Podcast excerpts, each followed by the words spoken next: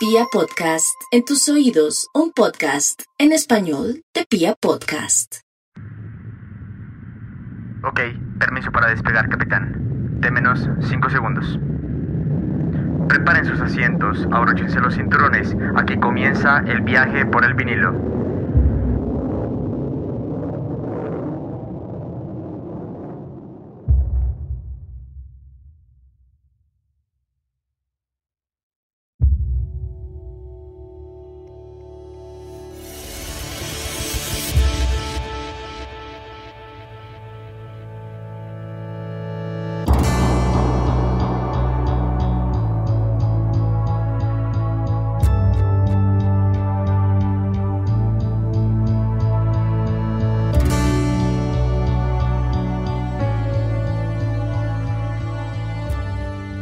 Existen ocasiones en las que la magia impregna la música de una manera incomprensible, dotándola de la facultad de generar obras maestras cada cierto tiempo.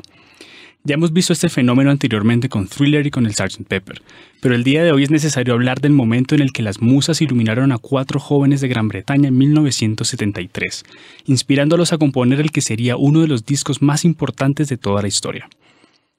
Roger Waters, David Gilmour, Nick Mason y Richard Wright fueron esos arquitectos que diseñaron la obra maestra de Pink Floyd, The Dark Side of the Moon. Con un sonido progresivo muy influenciado por la psicodelia, Pink Floyd se convertiría en una de las agrupaciones de rock más icónicas de todos los tiempos gracias a trabajos como este disco, el cual los catapultó completamente al éxito, haciendo que este álbum llegase a ser el tercero más vendido de la historia. Como siempre, los invitamos a quedarse con nosotros en una nueva travesía, pero hoy ajustense los cinturones fuertemente porque nos dirigiremos sin escalas hacia un lugar recóndito, un lugar lleno de fantasía, color y sonido, un lugar conocido como el lado oscuro de la luna. Esto es Viajeros del vinilo, episodio 6 de Dark Side of the Moon de Pink Floyd.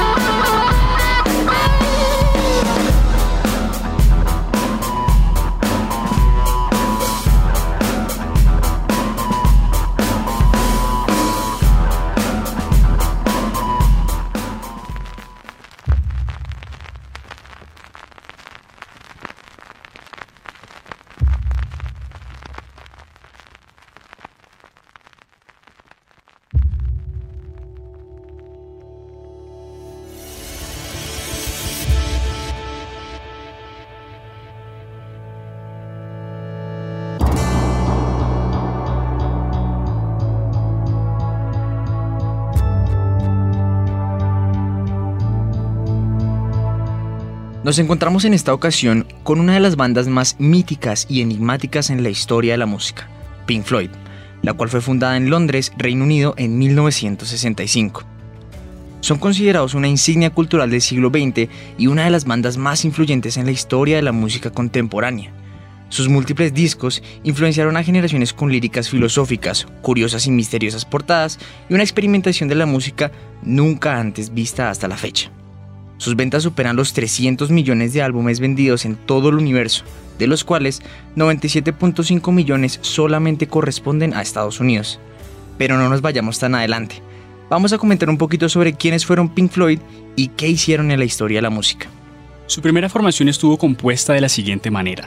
En el bajo y voz, Roger Waters. En la batería, Nick Mason. En los teclados y voz, Richard Wright. Y en la guitarra y voz principal, Sid Barrett. Entrando un poco más en materia, Pink Floyd surgió a partir de una banda llamada Sigma Six, que repentinamente fue cambiando de nombre a T-Set y Megadeth, entre otras. Dicha banda se separó y algunos de sus miembros como Close, Waters, Mason y Wright decidieron formar otra banda llamada The T-Set. En este punto de la historia se une a la agrupación una persona que sería importante en el trasegar de los años, el guitarrista y vocalista Sid Barrett. En el verano de 1965, Bob Close abandona The T-Set por presión de sus padres y profesores universitarios, y allí se consolida la primera formación como tal de lo que sería Pink Floyd, con Mason, Waters, Barrett y Wright. Sid Barrett, voz principal y guitarrista, era un músico influenciado por el rhythm and blues y los Beatles. Este empezó a escribir canciones con inspiración directa del álbum Revolver, publicado por el Cuarteto de Liverpool en el año 1966, el cual fue una revelación directa del rock psicodélico, y fue allí donde Barrett entró en una zona de confort con ese género musical. Como curiosidad, en otoño de 1966, la banda coincidió en un concierto en Northolt, a las afueras de Londres, con una banda con el mismo nombre que iba a presentarse en dicho lugar. Bueno, continuando con la historia de la banda, durante un corto periodo de tiempo el nombre se debatió entre ser de T-Set y de Pink Floyd Sound, pero al cabo de los meses este último tuvo mucha más fuerza. Ellos sintieron que la palabra Sound estaba de más en el nombre, así que la quitaron, pero el artículo D siguió presente en el nombre de la banda hasta 1968. Pink Floyd se convirtió en una de las bandas más populares de la escena underground londinense y tocaron en lugares como UFO Club, Market Club y The Roundhouse.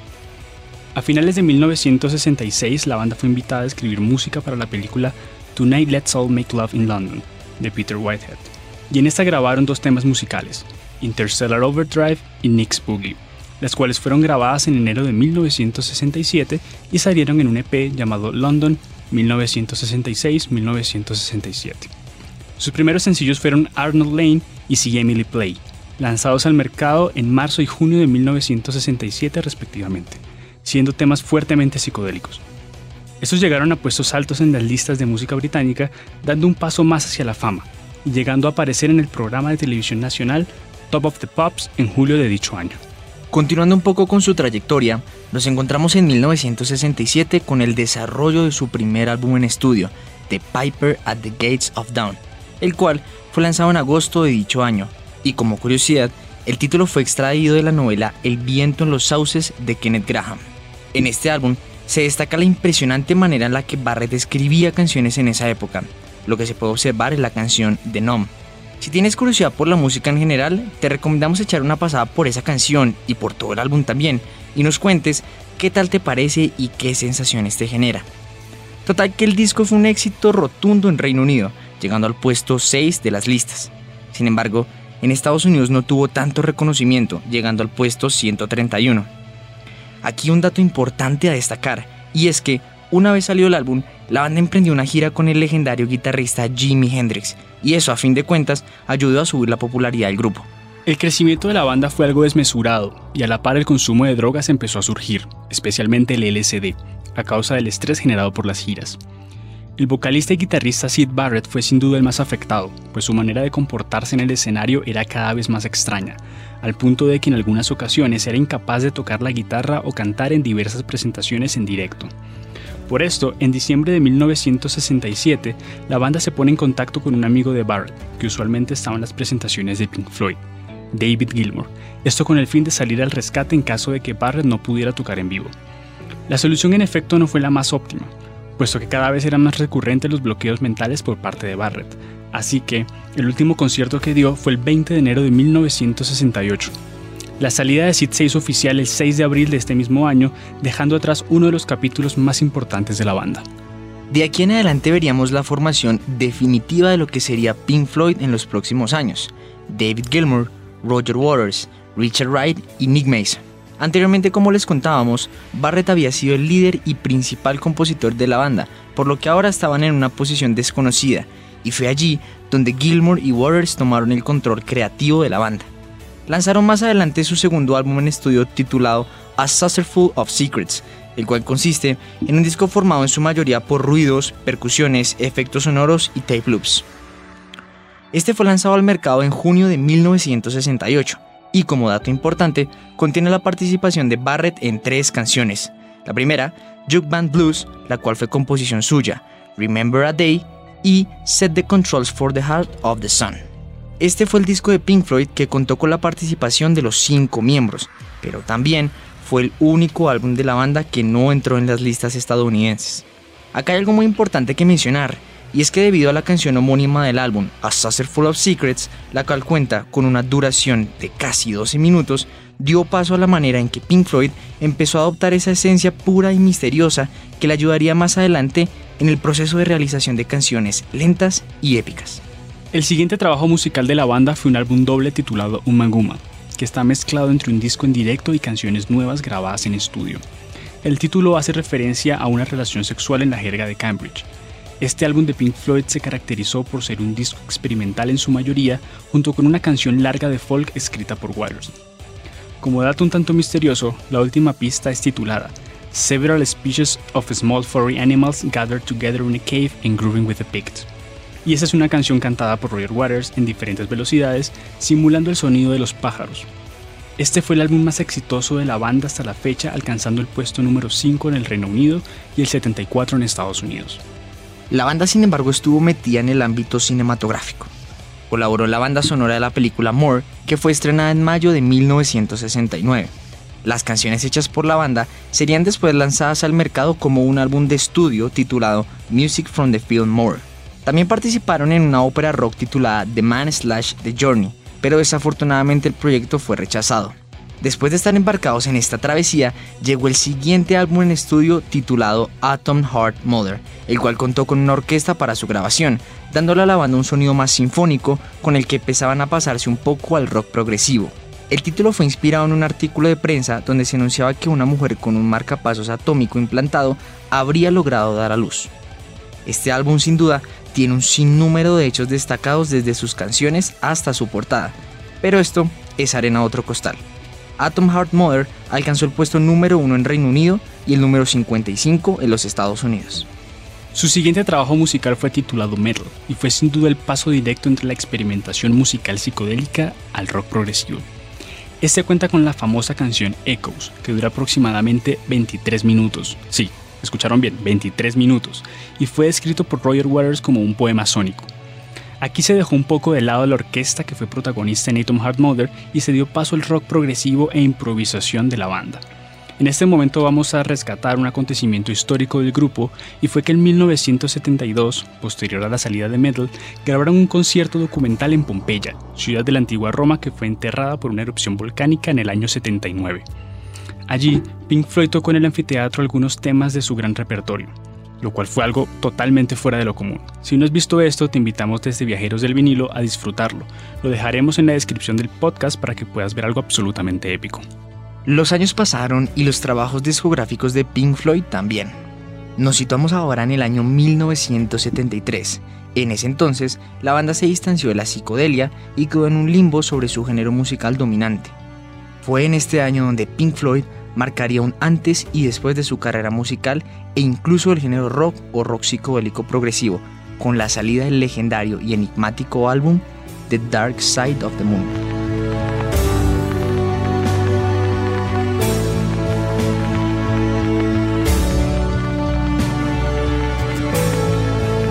La evolución estilística de Pink Floyd se dio paulatinamente partiendo del rock puramente psicodélico hasta llegar a un sonido que comúnmente se conoce como rock progresivo. El rock progresivo fue un estilo bastante popular en el Reino Unido durante la década de los 70. Muchos citan a Bob Dylan y a los Beatles, especialmente por el Sgt. Pepper Lonely Hearts Club Band, como los puntos de partida para el desarrollo de este subgénero.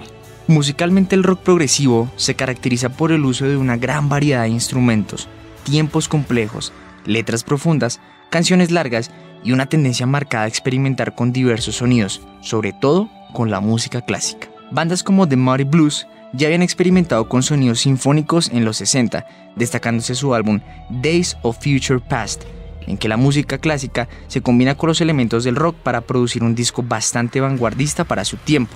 Otros artistas como The Who habían tomado elementos de géneros tan distantes del rock como lo es la ópera en su álbum A Quick One, considerado por algunos como el primer disco de rock progresivo en la historia. La ambición es otra de las características importantes de este género, pues las bandas querían llevar al rock hasta sus propios límites, confiriéndole un aire de creatividad y arte por el que otros subgéneros no se preocupaban tanto. Las aspiraciones de este estilo estaban sincronizadas con las de la psicodelia, pues su fin último era crear la sensación de viaje por medio de la música, sin necesidad de sustancias químicas o algo más que los estímulos sonoros.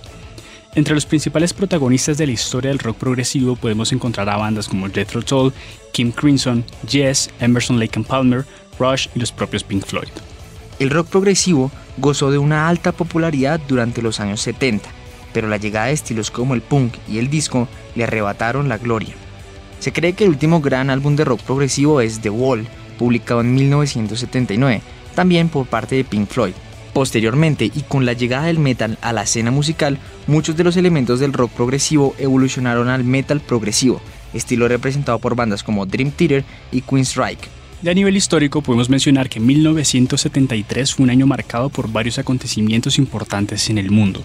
En primer lugar podemos mencionar la retirada de las tropas estadounidenses de Vietnam, tras ocho años de intervención directa. También fue memorable el primer concierto transmitido por satélite en todo el mundo por parte de Elvis Presley desde Hawái. Las Torres Gemelas de Nueva York fueron inauguradas el 4 de abril de este año, mientras que el 14 de mayo fue lanzada la primera estación espacial de Estados Unidos desde Cabo Cañaveral. Ocurrieron otros sucesos como la victoria de Israel en la guerra del Yom Kippur y el golpe de estado de Augusto Pinochet en Chile.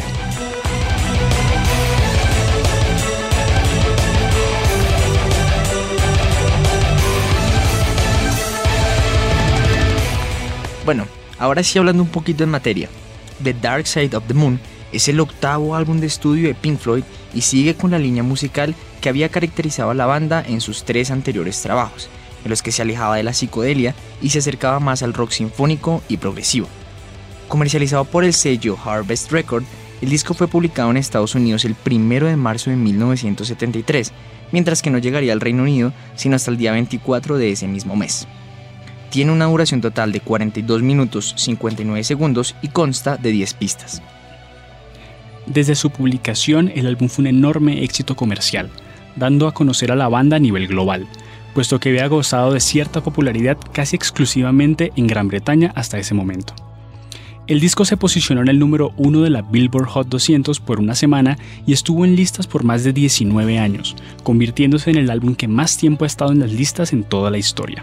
Se han vendido más de 50 millones de copias en todo el mundo, haciendo que The Dark Side of the Moon esté solo por detrás de Thriller y Back in Black en la lista de álbumes más vendidos de todos los tiempos. El álbum permanece como el más popular de Pink Floyd en toda su carrera musical, siendo ubicado por la revista Rolling Stone en el puesto 43 de su famosa lista Los 500 mejores álbumes de todos los tiempos. El álbum se estrenó en directo tiempo antes de que la banda empezara las sesiones de grabación, las cuales ocurrieron entre 1972 y 1973 en los Abbey Road Studios de Londres. Las canciones se fueron refinando a medida que Pink Floyd continuaba estando de gira hasta que acudieron al estudio para grabar las versiones definitivas. A nivel técnico, la banda utilizó la tecnología más avanzada que tenía a la mano en aquel momento, incluyendo grabaciones multipista y loops. El productor británico Alan Parsons acompaña al grupo en la grabación del disco y contribuyó enormemente en el sonido innovador del álbum. The Dark Side of the Moon contó con únicamente dos sencillos, Money y As and Them, siendo un álbum pensado para escucharse completo de principio a fin. De hecho, cada cara del disco es una pieza continua de música, en la que cada canción se une con la siguiente para dar esa sensación de continuidad. El concepto del álbum fue ideado por Waters, quien propuso la idea de hacer un álbum conceptual basado en cosas que hacen enfadar a la gente y en los problemas psicológicos que tenía el ex miembro de la banda, Sid Barrett. Así surge un disco lleno de temas filosóficos y letras sobre la avaricia, el paso del tiempo, la muerte y los trastornos mentales, temas que la banda ya había tocado y seguiría tocando en trabajos siguientes a este. Cabe mencionar que los cuatro miembros de la banda participaron en la composición y producción de este álbum, siendo Waters el principal letrista. Una característica notoria del álbum respecto a los trabajos previos de Pink Floyd es la ausencia de largas pistas instrumentales, herencia de Barrett. El nombre del disco es una alusión a los lunáticos. De hecho, existía para ese entonces otro álbum con ese nombre, perteneciente a la banda Medicine Head, por lo que Pink Floyd había cambiado provisionalmente el título del disco a Eclipse. Luego de enterarse de que el álbum de Medicine Head fue un fracaso a nivel comercial, la banda decidió colocarle nuevamente el título que habían pensado en un principio. Hablando un poco del diseño, la portada del disco muestra un prisma que refleja un halo de luz sobre un fondo negro. Esto fue diseñado por George Hardy, empleado del grupo Hypnosis. La banda escogió este diseño dentro de un grupo de 7 posibilidades, pero todos los miembros de la banda estuvieron de acuerdo en que el prisma representaba mejor al álbum. El prisma representa tres elementos, la iluminación en las presentaciones en vivo de Pink Floyd, las letras del disco y la idea de Wright de utilizar portadas más sencillas. Como curiosidad, el espectro de luz continúa hasta el desplegable interior del disco, en donde se une con otro prisma igual. Otra curiosidad es que la luz que atraviesa el prisma se refleja en 6 colores en lugar de 7, dejando por fuera el color índigo. El interior del vinilo contiene fotografías de conciertos de la banda e imágenes de las pirámides de Giza. Además, el canal de televisión VH1 ubicó la portada en el puesto número 4 en su lista de las mejores portadas de todos los tiempos en 2003, mientras que los oyentes de la emisora británica Planet Rock la eligieron como la mejor portada de la historia en 2009. Considerado por la crítica como uno de los mejores álbumes en la historia de la música popular, The Dark Side of the Moon es también uno de los discos más influyentes que han existido. No en vano es preservado por el Registro Nacional de la Grabación de la Biblioteca de los Estados Unidos por ser cultural, histórica y estéticamente significativo. Sin más preámbulos, damos paso a la deconstrucción y análisis de este espléndido álbum.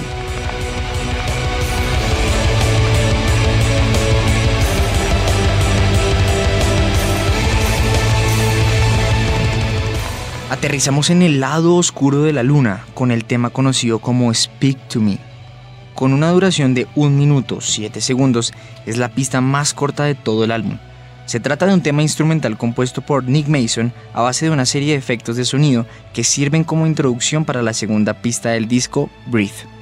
Entre los efectos de sonido utilizados para esta canción se encuentran un latido de corazón, un reloj, una caja registradora, un helicóptero, una risa maniática, el grito de una mujer y el sonido de un piano al revés. Todos estos sonidos son referencias a las demás canciones del disco, ya que también pueden escucharse esos efectos en las siguientes pistas. A pesar de no tener letra, puesto que es un tema instrumental, Me incluye partes de una grabación de una conversación que tuvo la banda durante las sesiones para el álbum. La persona que se escucha era el portero de los estudios Abbey Road llamado Gary O'Driscoll, el cual dice varias veces que está loco desde hace varios años y que la locura es muy difícil de explicar a aquellas personas que están cuerdas. Usualmente la canción es reproducida en la radio junto a Breathe, formando una sola canción, e incluso algunas ediciones posteriores de Dark Side of the Moon incluyen esta fusión como una sola pista.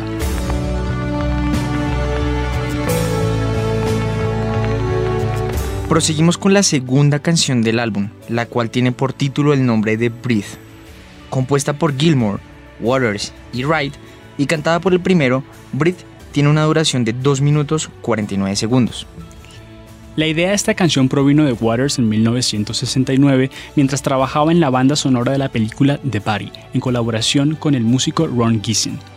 Waters grabó esta versión temprana de Breathe pero con una letra e instrumentación completamente distintas. En esta película, el cuerpo humano se utiliza como una metáfora de la existencia, por lo que breathe, que en español significa respira, es una invitación al oyente a detenerse, respirar y reflexionar sobre el sentido de la vida. Como curiosidad, esta película inicia de la misma manera que la canción, con la línea Breathe, Breathe in the Air. Esta es una canción lenta y rica en texturas y matices, en la que Gilmore utiliza un efecto de chorus, así como una guitarra del tipo lap steel, la cual se toca de manera horizontal, con diferentes efectos. Breathe es una pista en la que se refleja el estilo basado en el blues distintivo que el guitarrista quería conferir al álbum, el cual puede apreciarse también en temas como Time o The Great Geek in the Sky. Existe un reprise de la canción de poco más de un minuto al final de la pista de Time, en el cual se repite la melodía de Breathe con una letra distinta y con algunos cambios en la instrumentación, sobre todo en los teclados. La letra de la canción explora las distracciones mundanas en las que muchas veces el ser humano cae e indica también que siempre existe un riesgo inminente a caer en la locura. Además, la letra hace énfasis en la importancia de vivir la vida sin tener en cuenta la opinión de los demás. La canción era tocada usualmente por Pink Floyd en sus conciertos en directo, así como por Waters y Gilmour luego de la separación de la banda. Breathe ha sido versionada por varios artistas, incluyendo la Orquesta Filarmónica de Londres para un álbum orquestal tributo a Pink Floyd en 1995, The Flaming Lips en 2003 y The Shins en 2007.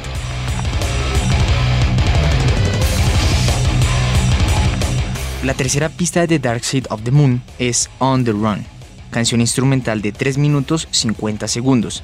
Fue compuesta por Waters y Gilmour haciendo uso de diversos sonidos electrónicos mediante sintetizadores con el fin de dar una sensación de movimiento. La canción se grabó utilizando un sintetizador Synthi AKS de la marca EMS, al cual luego se le añadió un generador de ruido blanco para crear el sonido del platillo de la batería. Posteriormente, Gilmour añadió un sonido de guitarra al revés para simular las turbinas de un avión. Se utilizó otro sintetizador analógico que da la sensación de efecto Doppler, es decir, la sensación de un automóvil pasando a alta velocidad al lado del oyente. Al final de la canción se escuchan varios acordes de guitarra que simulan la explosión de un avión, los cuales empiezan a desvanecerse para dar paso a los sonidos de relojes con los que empieza la siguiente canción del álbum, llamada Time. Originalmente la canción se llamaba The Travel Sequence y no era una pista de música electrónica compleja, sino una simple improvisación de guitarra. Por su parte, el concepto de la canción trata del miedo a la muerte y el estrés que producen los viajes modernos. Richard Wright afirmó que sentía pavor al volar un avión, de ahí la idea para esta canción. A pesar de ser una canción instrumental, pueden escucharse algunas voces a lo largo de la pista. En el segundo 27 de la canción puede oírse la voz de una mujer como si estuviera hablando por el parlante de un aeropuerto, anunciando a los pasajeros que tengan su equipaje y pasaporte listos para abordar vuelos a Roma, El Cairo y Lagos. Por otro lado, en el minuto 1.54 se escucha la voz del manager de la gira de Pink Floyd conocido como Roger the Hat, quien dice algo así como vivo hoy sin preocuparme por el mañana, ese soy yo, y luego suelta una carcajada. A lo largo de la canción también se escuchan unos pasos de una persona corriendo. On the Run fue utilizada por los Chicago Bulls durante la era de Michael Jordan como un tema para el equipo visitante cuando los Bulls jugaban de local. Esta fue la primera utilización de música en los partidos de la NBA en su historia. El tema ha sido versionado por bandas como The Flaming Lips y The Civils. Cabe mencionar que algunas de las ediciones de The Dark Side of the Moon juntan a On the Run con Speak to Me y Breathe para formar una sola pista.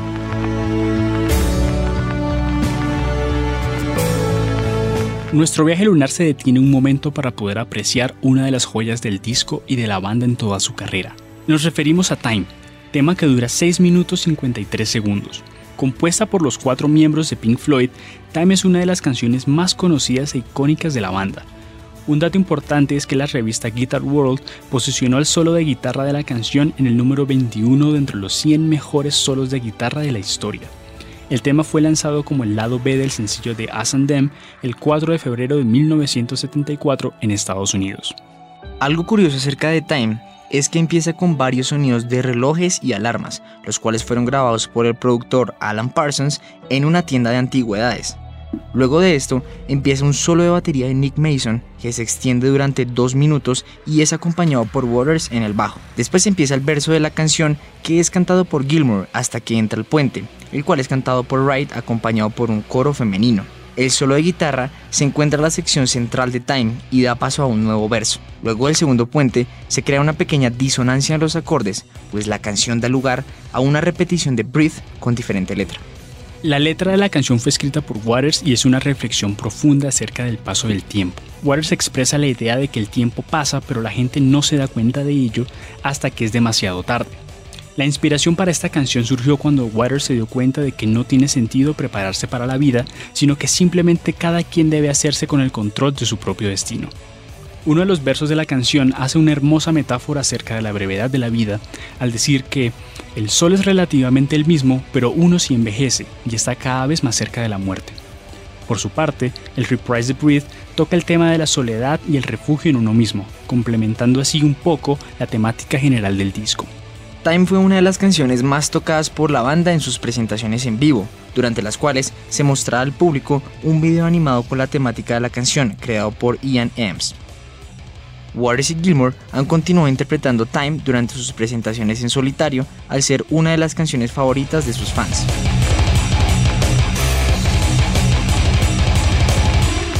Arribamos al final del lado A del vinilo original de The Dark Side of the Moon, con la canción The Great Geek in the Sky. Con una duración de 4 minutos 44 segundos, esta es una canción cantada por la británica Claire Torrey, quien frecuentaba los Abbey Road Studios.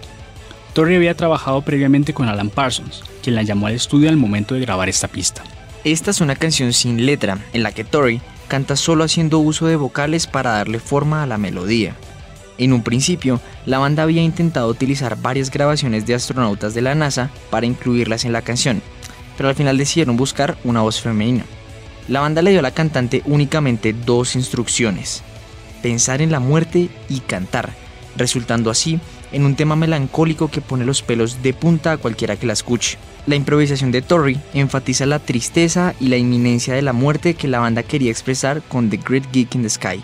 Originalmente la canción tuvo varios títulos provisionales durante la gira previa a la grabación del disco: The Mortality Sequence, The Religion Song y Ecclesiastes. Se trata de un tema en el que el piano es el instrumento principal junto a la voz de la cantante, la cual también podría considerarse como otro instrumento. La música de esta pista fue compuesta Richard. Es bastante interesante que al igual que en otras pistas de The Dark Side of the Moon, la canción incluye algunas grabaciones de conversaciones de otras personas. Al principio, The Great Geek in the Sky se escucha nuevamente a Jerry O'Driscoll, quien dice que no tiene miedo de morir, pues todos tenemos que irnos en algún momento. Luego de esto, se puede oír a la esposa del road manager de la banda, Patty Watts, respondiendo que ella nunca había dicho que tenía miedo de morir. La canción no estuvo exenta de polémica, pues en el año 2004 Claire Torrey demandó a la banda para ser acreditada como coautora de la canción junto a Wright. A pesar de que los términos de la resolución final del juez no han sido publicados, todas las ediciones del álbum desde 2005 acreditan a Torrey como compositora de The Great Gig in the Sky. En una publicación de la revista Rolling Stone, se ubicó a esta canción en el puesto número 2 de las mejores interpretaciones vocales de la historia, solo por detrás de nada más y nada menos Bohemian Rhapsody de la legendaria banda británica Queen. Durante los conciertos en vivo, la canción es interpretada por otras cantantes de sesión, aunque Torrey acompañó a la banda durante una presentación en el año 1990. En ese mismo año una versión del tema fue utilizada para un comercial de un analgésico, en la que Pink Floyd no tuvo participación a excepción de Wright. Como curiosidad, Torrey contribuyó nuevamente con su voz para esta reedición. The Great Geek in the Sky fue utilizada en la película italiana Good Morning Night de 1978, así como en el tráiler de la película Roma del director Alfonso Cuarón lanzada en el 2018. También, la canción fue mencionada en la popular película Escuela de Rock. El tema ha sido versionado por artistas como los Easy Star All Stars, la Orquesta Filarmónica de Londres, Dream Theater y Fish.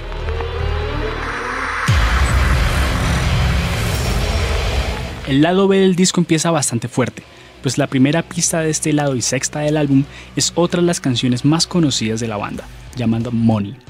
Money fue lanzada como sencillo el 23 de junio de 1973 con una duración de 3 minutos 59 segundos, mientras que la versión del álbum dura más, llegando a los 6 minutos y 24 segundos.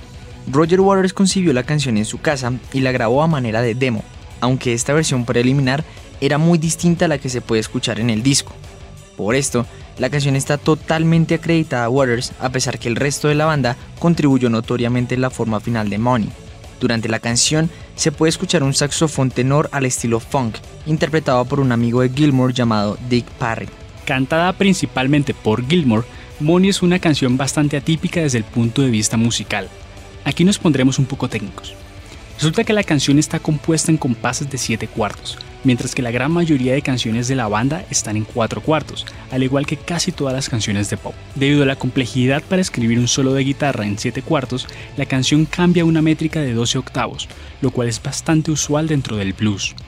Luego del solo, el tema vuelve a cambiar a 7 cuartos para terminar nuevamente en 12 octavos. Todos estos cambios de métrica le dan a Money una dinámica y una energía muy interesante y particular. La canción también empieza de una manera curiosa, pues en la intro se pueden escuchar varios sonidos de cajas registradoras, una hoja de papel rompiéndose y una bolsa de monedas cayendo en un cuenco.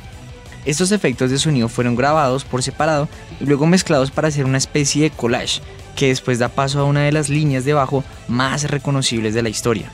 La letra de Money es una extensa crítica al consumismo y a la avaricia del ser humano.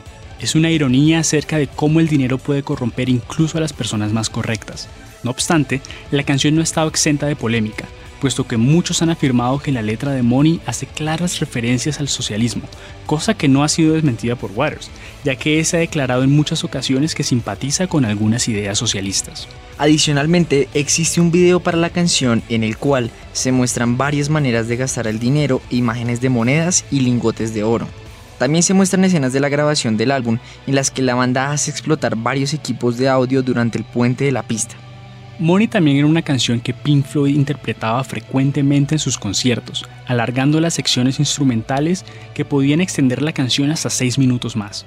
Como curiosidad, Money fue la única canción del álbum en aparecer en la Billboard Hot 100 de 1973, siendo posicionada en el número 92. A pesar de su limitado éxito en listas, la canción se ubica en el puesto 69 de la lista de las 100 mejores canciones de guitarra según la Rolling Stone. La canción fue regrabada para un álbum recopilatorio de Pink Floyd titulado A Collection of Great Dance Songs. Es curioso que ningún miembro de la banda quiso participar de esta reedición del tema, exceptuando a Gilmour, quien tocó todos los instrumentos menos el saxofón. Otro dato bastante interesante acerca de Money es que en la película Pink Floyd The Wall, antes de comenzar la canción The Happiest Days of Our Lives, el maestro de escuela le quita a Pink, personaje principal del filme, un poema que consistía de un par de versos de Money. Esta canción también ha sido versionada en numerosas ocasiones, destacándose las versiones realizadas por Velvet Revolver, Dream Theater y la Filarmónica de Londres.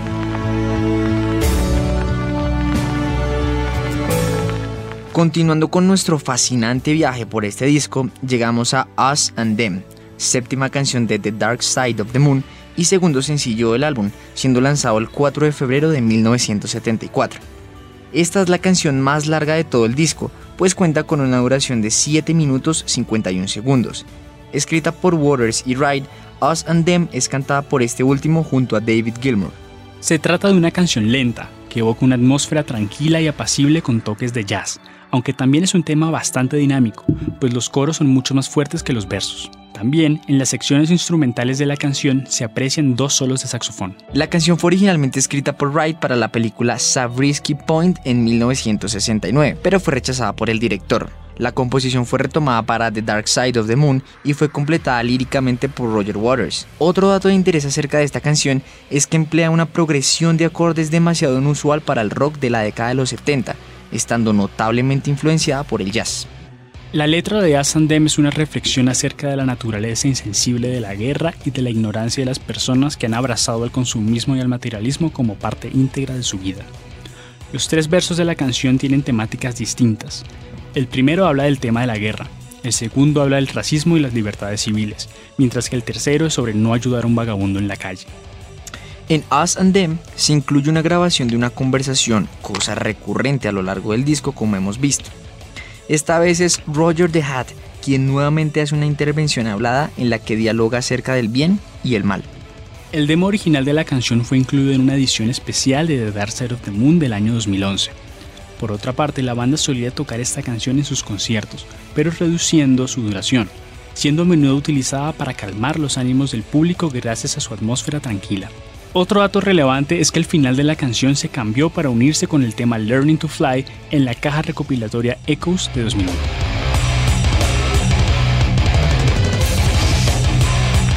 Amigos de Viajeros del Vinilo, la travesía por este disco continúa con la siguiente canción, titulada Any Color You Like. Siendo otra pista completamente instrumental, tiene una duración de 3 minutos 25 segundos. La canción se caracteriza por un complejo uso de sintetizadores por parte de Richard Wright. Any Color You Like es reconocida por utilizar numerosos efectos de sonido avanzados, tanto para los sintetizadores como para la guitarra eléctrica, creando una atmósfera psicodélica influenciada por algunos sonidos de funk, la cual sirve para liberar parte de la tensión generada por Us and Them. Como curiosidad, esta canción tiene un ritmo y una progresión de acordes muy parecida a Breathe, por lo que algunos fans la han llamado cariñosamente Breathe Reprise número 2. La canción no tiene letra, pero la banda ha afirmado que a pesar de esto, Any Color You Like hace parte del concepto del álbum, pues está inspirada en la idea falsa de libertad en la que muchas personas creen, pensando que tienen voluntad para escoger, pero es realmente la sociedad quien toma decisiones por nosotros. También se ha dicho que el tema trata sobre el miedo a tomar decisiones, concepto filosófico explorado por grandes pensadores como Kierkegaard.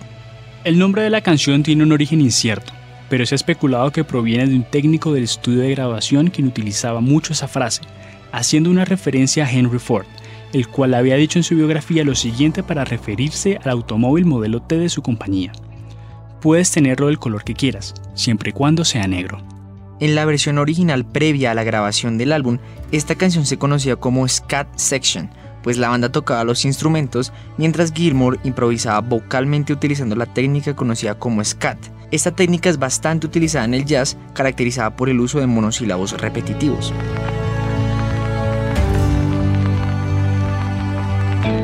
Acercándonos al final de este recorrido llegamos a la novena pista del álbum, Brain Damage, un tema que tiene una duración de 3 minutos 50 segundos. Esta canción iba a llamarse originalmente The Dark Side of the Moon, pero Waters cambió su nombre a Brain Damage en referencia a Sid Barrett, el cual había sufrido una serie de episodios mentales debido a su consumo habitual de drogas. Es curioso que el arpegio de la guitarra de esta canción es muy similar al de Dear Prudence, tema que los Beatles estaban grabando en Abbey Road Studios al mismo tiempo que Pink Floyd grababa su obra maestra. Sin embargo, el cuarteto de Liverpool nunca tomó acciones legales, ya que se piensa que hubo un acuerdo amistoso entre ambos grupos respecto a la utilización de este arpegio. Brain Damage tiene como tema principal la locura y las enfermedades mentales, estando inspirada en el antiguo miembro de la banda Sid Barrett. La línea que reza, de ver en el lado oscuro de la luna refleja la empatía que sentía Waters por Barrett, ya que refleja la comprensión que tenía el bajista hacia su compañero. Otra línea que hace referencia a Barrett es la que dice, y si la banda empieza a tocar diferentes melodías. Pues hacia el final del periodo de Sid en Pink Floyd, era común que éste empezara a tocar otras cosas en medio de una presentación junto a la banda. Otra curiosidad de la letra es que la línea del principio hace referencia a un lunático sobre el césped, siendo el césped una metáfora de la propia locura. También hay una referencia a una lobotomía y algunos conceptos psicológicos relacionados con la esquizofrenia. En un principio la canción iba a ser cantada por Gilmour, pero al final este solo aparece en los coros, dejándole los versos a Roger Waters. De hecho, Brain Damage y Eclipse son las únicas canciones del álbum en las que canta Waters. Hacia el final de la pista se pueden escuchar unas risas maniáticas, las mismas que se escuchan en Speak to Me, que fueron grabadas por un miembro del equipo técnico llamado Peter Watts. Luego de esto, Brain Damage se une con Eclipse para terminar el que es uno de los mejores trabajos musicales publicados a día de hoy.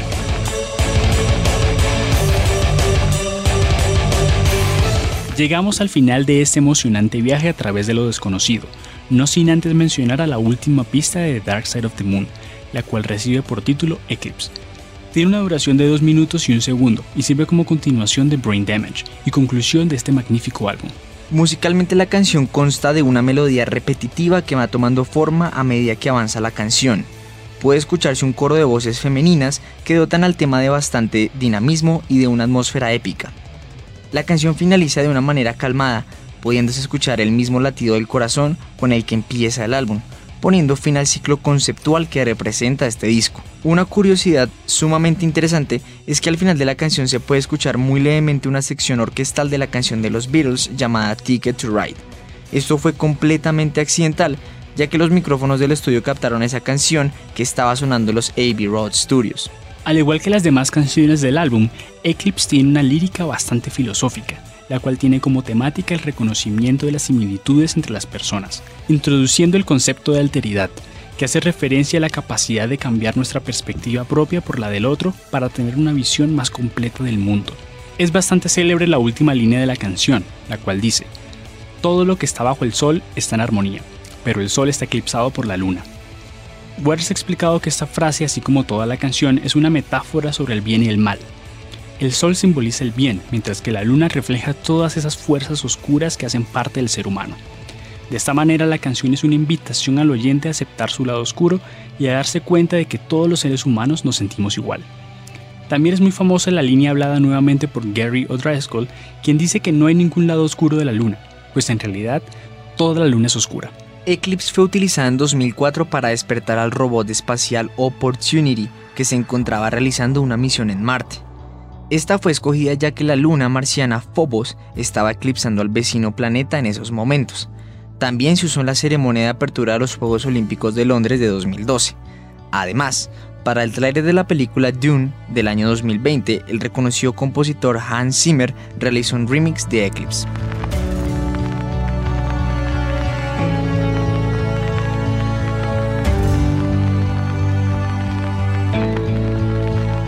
Antes de pasar a la siguiente sección del programa, queremos compartir con ustedes una de las curiosidades más legendarias acerca de Dark Side of the Moon.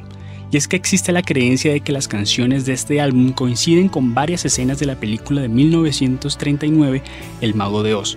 Este fenómeno es conocido como The Dark Side of the Rainbow, en referencia al tema principal de la película Somewhere Over the Rainbow.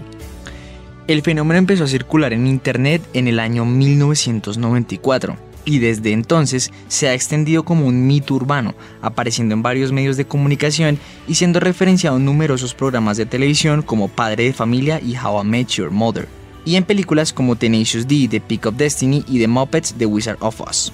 Se han recogido más de 100 momentos en los que el álbum parece sincronizarse con la película. Sin embargo, eso ha tenido varios detractores, quienes afirman que se trata de un caso de apofenia, efecto psicológico mediante el cual la mente humana encuentra patrones en sucesos completamente aleatorios. Esto se refuerza puesto que los fans solo se han concentrado en los momentos aparentemente sincronizados, descartando las demás escenas. Por su parte, la banda ha rechazado la conexión entre la película y el disco, aunque Waters ha comentado que le parece una coincidencia bastante divertida. Para poder apreciar el efecto, se debe reproducir la versión original del álbum en el momento en el que el león de MGM ruge por tercera vez en el inicio de la película, la cual debe estar muteada. Aunque recomendamos al oyente buscar en internet este fenómeno para verlo con sus propios ojos y sacar sus propias conclusiones, queremos hacer una pequeña lista de esos momentos en los que supuestamente The Dark Side of the Moon trasciende la Tierra mágica de Oz. Así que comencemos. Bueno, el primer momento de sincronización es la aparición en pantalla del titular del productor de la película, Marvin Leroy, lo cual coincide con el primer acorde de Breathe. También podemos mencionar que el personaje principal de la película, llamada Dorothy, observa el cielo justo en el momento en el que suenan los helicópteros de Underrun. Otro momento que podemos mencionar como sincronicidad es que los sonidos de relojería de Time suenan exactamente en el momento en el que Miss Gulch aparece con su bicicleta en pantalla. Otra curiosidad es que en el momento en el que empieza The Great Kick in the Sky, que en español se traduce como el gran baile en el cielo, aparece un huracán en la película y la casa de Dorothy parece bailar en el cielo al verse atrapada en medio de la tormenta. Bastante curioso, la verdad. Un momento muy importante es que el cambio de blanco y negro a color de la película coincide perfectamente con el inicio de Money. Money es la primera pista del lado B del disco, por lo que el cambio del lado de vinilo encaja con el cambio de color de la película. Extraño, ¿no? Además, cuando empieza Brain Damage y se escucha la línea El lunático está en el césped, se puede observar al personaje del espantapájaros sentado en el césped. En el final de Eclipse se escucha unos latidos de corazón, como hemos comentado anteriormente. Lo curioso es que justo en ese momento Dorothy y el espantapájaros se acercan al pecho del hombre de hojalata, quien curiosamente no tenía corazón. Bueno, algo bastante curioso que yo encontré mientras realizaba la investigación para este programa es que en YouTube encontré un video que se llama The Scientific Truth About the Dark Side of the Rainbow, la verdad científica acerca de este fenómeno, en el cual la persona que hablaba en el video hacía un sistema de puntajes para poder saber qué tanto la película y el disco se sincronizaban. Entonces él creaba una especie de puntaje dependiendo de si la letra coincidía con la película o si la vibra de la canción coincidía con la película o si ven efectos de sonido que coincidían y les daba un puntaje a, esto y después dividía por el número de minutos totales de la película. Esto lo hacía para El Mago de Oz, lo repetía para Shrek, lo repetía también para El Resplandor, para Héroe del Centro Comercial 2 y también para la película El Padrino. Ah, y también la de Avengers, la de The Endgame. Entonces, para cada una de las películas hacía esto, tomaba apuntes y tomaba los puntajes y como curiosidad, la película que más parece sincronizarse con el álbum es El Resplandor de Stanley Kubrick, un clásico total del cine de terror. Eh, esto digamos que se puede entender ya que el álbum tiene una dinámica bastante característica y la conclusión que el chico decía en el video es que el álbum parece que se puede sincronizar con casi cualquier película debido a que su atmósfera y su, su dinámica corresponden muchas veces a las temáticas de las películas. Comienzan lentamente y de la nada empiezan a tener una dinámica mucho más fuerte. Sin embargo, esto no deja de ser una curiosidad pues bastante importante, aunque, bueno, que cada quien saque sus propias conclusiones. Claramente existen muchas más coincidencias que hacen parte de Dark Side of the Rainbow, pero se nos alargaría muchísimo el programa si las mencionáramos todas. En la descripción del podcast podrás encontrar el enlace para que puedas apreciar este enigma de Pink Floyd.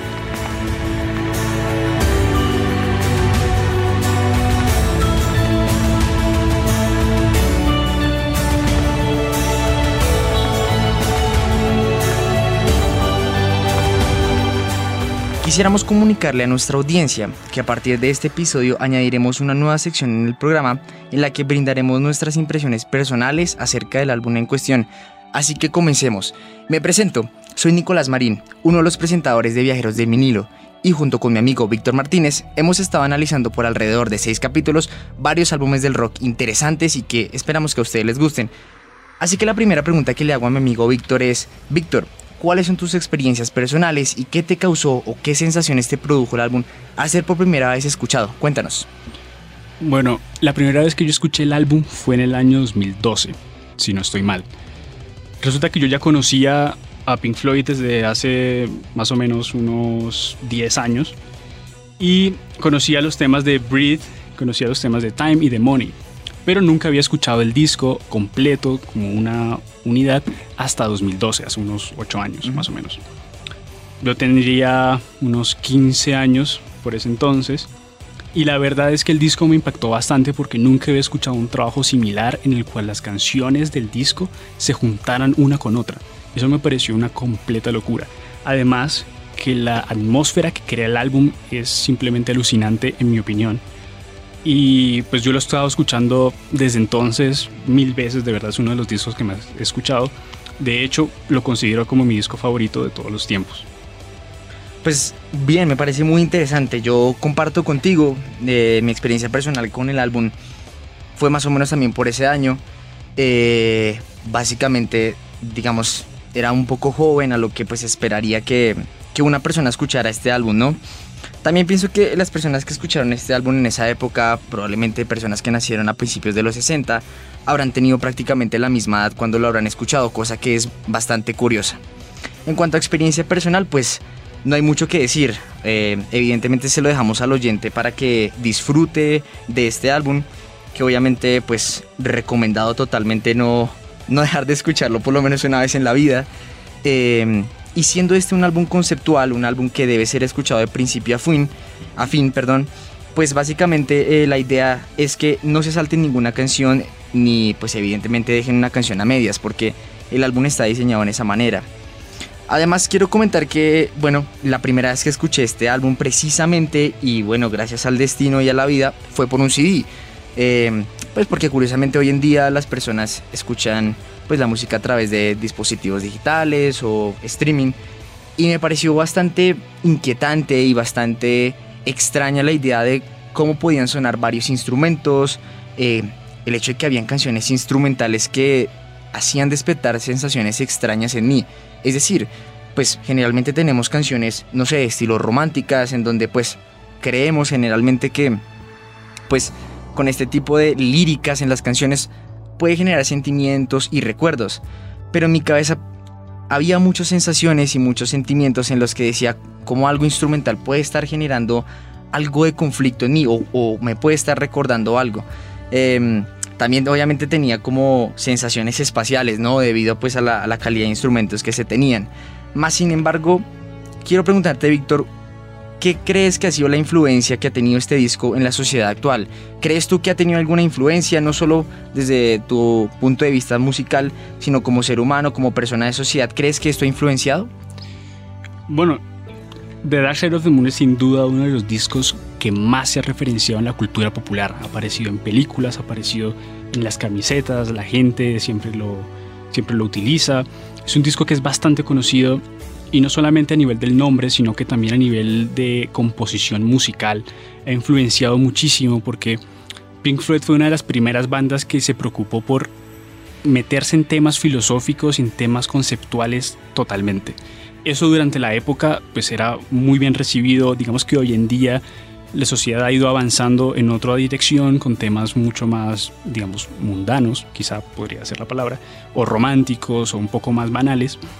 Pero el hecho de tener un álbum en el cual cada canción prácticamente es una reflexión filosófica, es un concepto, es una cosa que te pone a pensar, pues yo creo que en el momento en el que salió, influenció bastante a los demás músicos, a la manera de componer, a la manera de hacer música, también a nivel de producción, de técnica.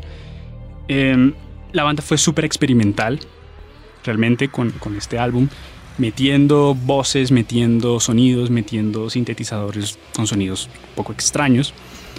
Y la verdad es que, sobre todo el tema conceptual me parece a mí que es una de las grandes influencias, que ha, unos grandes legados que ha tenido este, este álbum en toda la cultura popular. Yo creo que sin duda es un gran álbum. Y te pregunto rápidamente, ¿cuál es tu canción favorita del álbum y por qué? Bueno, no solamente es la canción favorita del álbum, sino mi canción favorita de todos los tiempos es Time. Sí, esa canción me parece que tiene todo. Tiene un solo de guitarra espectacular, tiene atmósfera, tiene letra, tiene ambiente, tiene energía, tiene potencia, tiene calma, lo tiene todo. ¿Por qué me gusta tanto? Es difícil, es difícil de explicar porque es una cuestión más emocional quizá.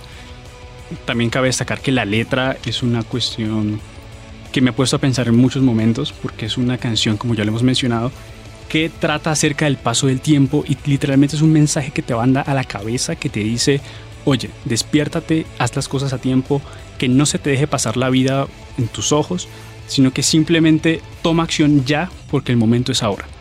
Time me parece una canción, como lo dije, que tiene todo lo que a mí me gusta en la música y por lo tanto es mi canción favorita del álbum y de toda la historia. Bueno, yo comparto totalmente. Mi canción favorita del álbum también viene siendo Time, pues es evidentemente que el mensaje y la letra que tiene la canción es algo único. Eh, siento que es una canción que no tiene vencimiento y que mm, su interpretación puede variar alrededor de los años y tu experiencia. Siento que cada vez que escucho la canción genera sensaciones y recuerdos diferentes y me da obviamente curiosidad pensar, bueno, la gente que habrá escuchado esto en vinilo, pues que habrá pensado la primera vez, ¿no? Porque eh, de todas maneras tenemos experiencia por eh, buscar en internet, por ver comentarios de las personas online, pero sin embargo no deja de, inquietarme la manera en primer, pues cómo se grabó, segundo, la importancia que tuvo, lo que tú dices de los solos de guitarra es algo impresionante, em, obviamente se lo, recomendamos totalmente al oyente que la escuchen, y en mi caso, digamos, Time tiene un slash como un acompañamiento a la siguiente canción que es The Great Geek in the Sky, son dos, para mí es como una sola toma en donde pues obviamente está la explosión de Time con los solos de guitarra, pero ese momento en cuando en el álbum pasas de, una canción a otra que para mí no se siente, pues precisamente esa es la ilusión de un álbum conceptual, pues creo que esas son dos como dos oleajes diferentes. Uno digamos muy fuerte, muy grande en tu vida cuando terminas de escuchar los solos de guitarra y pues obviamente el segundo de una manera más tranquila, eh, en cierta parte de los primeros minutos de la canción, luego cuando escuchas la, voz de la dama, pues es algo increíble, ¿no? Sin embargo, y por último quisiera eh, que nos contaras cuál es tu opinión final del disco. ¿Te gusta? ¿Te encanta? Em, ¿Qué crees que puedas añadirle a esta gran conversación y a este gran podcast? Bueno, yo no solamente me gusta el álbum, sino que me fascina. Lo he escuchado muchísimas veces. Eh, cada vez que lo escucho tengo una sensación diferente. Creo que es un álbum que despierta muchas emociones, recuerdos, reflexiones y que es completamente una obra maestra, sin ninguna duda. Es un disco que está muy bien pensado, muy bien producido, muy bien escrito, completamente. Y es una lástima, bueno, no una lástima, es más bien como una pena de que los artistas hoy en día hayan abandonado un poco este tipo de música o ese tipo de conceptos si se hayan enfocado más que todo en vender. ¿no? Al final, Pink Floyd también vendió mucho con este álbum, es el tercero más vendido de la historia, pero ellos no lo quisieron hacer por vender, sino por amor al arte. Yo creo que esa es una de las grandes reflexiones que queremos dejar en ustedes, y es que la música es arte y tiene que hacerse por el arte. Lo demás viene por añadidura. Totalmente, eh, comparto eh, total la opinión de Víctor Siento que la manera en que se hacía antes la música pues era cuestión y amor totalmente al arte. Siento también que no va a existir otra banda, otra persona que haga un material de semejante magnitud. Eh, obviamente sin desmeritar y sin crear hate a los artistas de hoy en día, obviamente. Respetamos totalmente su música, respetamos totalmente su arte. Sin embargo, si ustedes le dan una pasada a este álbum, pues obviamente es algo totalmente increíble. Eh, y para finalizar también pues comparto lo que dijo hace poco Víctor sobre el dato de The Dark Side of the Rainbow. Interesantísimo, interesantísimo esa coincidencia absurda. Bueno, em, como dato finales, obviamente este álbum tiene muchas, muchas curiosidades, mucho misticismo que obviamente, digamos, a la edad tan joven, pues creaba mucha, mucha curiosidad, ¿no? De saber, bueno, la portada, qué me quiere decir, los videos que, que pues, se encuentran en internet, el mito de The Dark Side of the Rainbow es una cosa de locos. Es absurda y obviamente que recomendamos a todos ustedes escucharlo. Eh, por ahora dejamos esta sección así. Eh, muchas gracias por escuchar esta sección. Los dejamos ahora con un poquito de la sección de qué pasó después para saber eh, más adelante la trayectoria de la banda, qué es lo que sucede y la conclusión final. Así que mil gracias por escucharnos y damos paso a la siguiente sección, qué pasó después.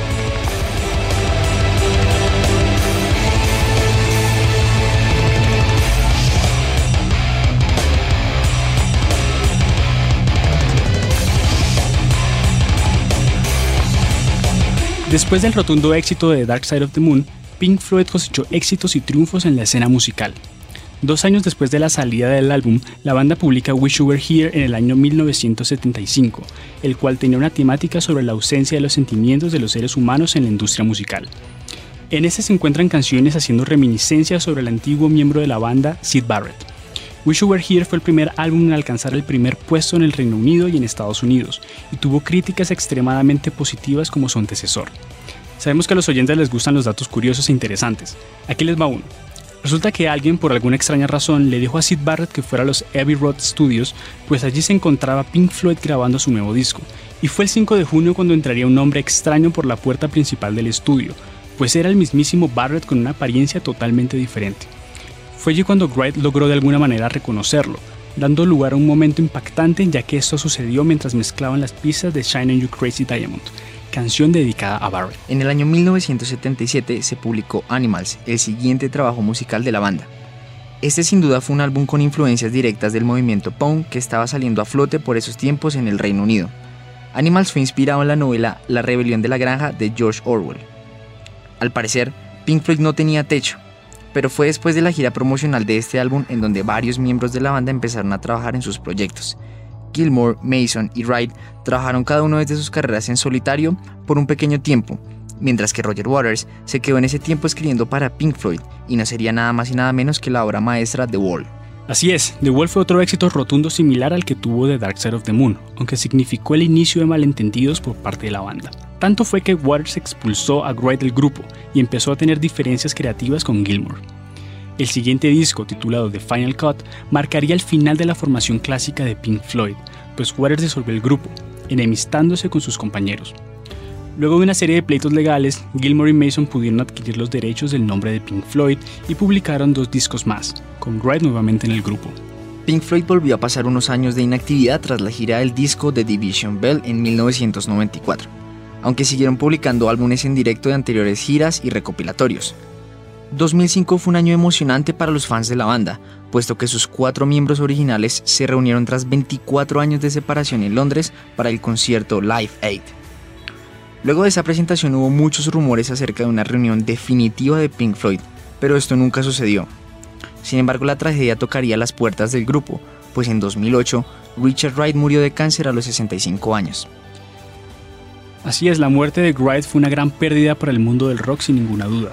Por tanto, Gilmore y Mason decidieron lanzar en 2014 un disco homenajeando a su anterior compañero, The Endless River. Esta es una recopilación de canciones descartadas para The Division Bell, para el cual utilizaron las grabaciones hechas por la banda en 1994 y regrabaron algunas secciones nuevas para darle forma a este nuevo trabajo. Desde entonces, los miembros sobrevivientes de lo que algún día fue una de las mejores agrupaciones de rock de la historia se han dedicado a sus carreras en solitario, dando giras mundiales y lanzando cada tanto discos nuevos.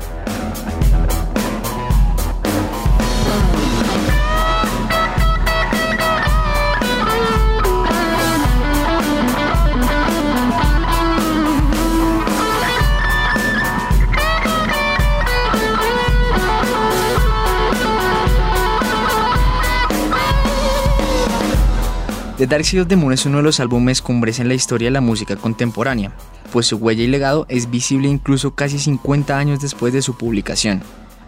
La innovación en técnicas de producción, el contenido profundo de sus letras y la calidad de sus interpretaciones en directo han inspirado a muchos artistas a lo largo de todas estas décadas.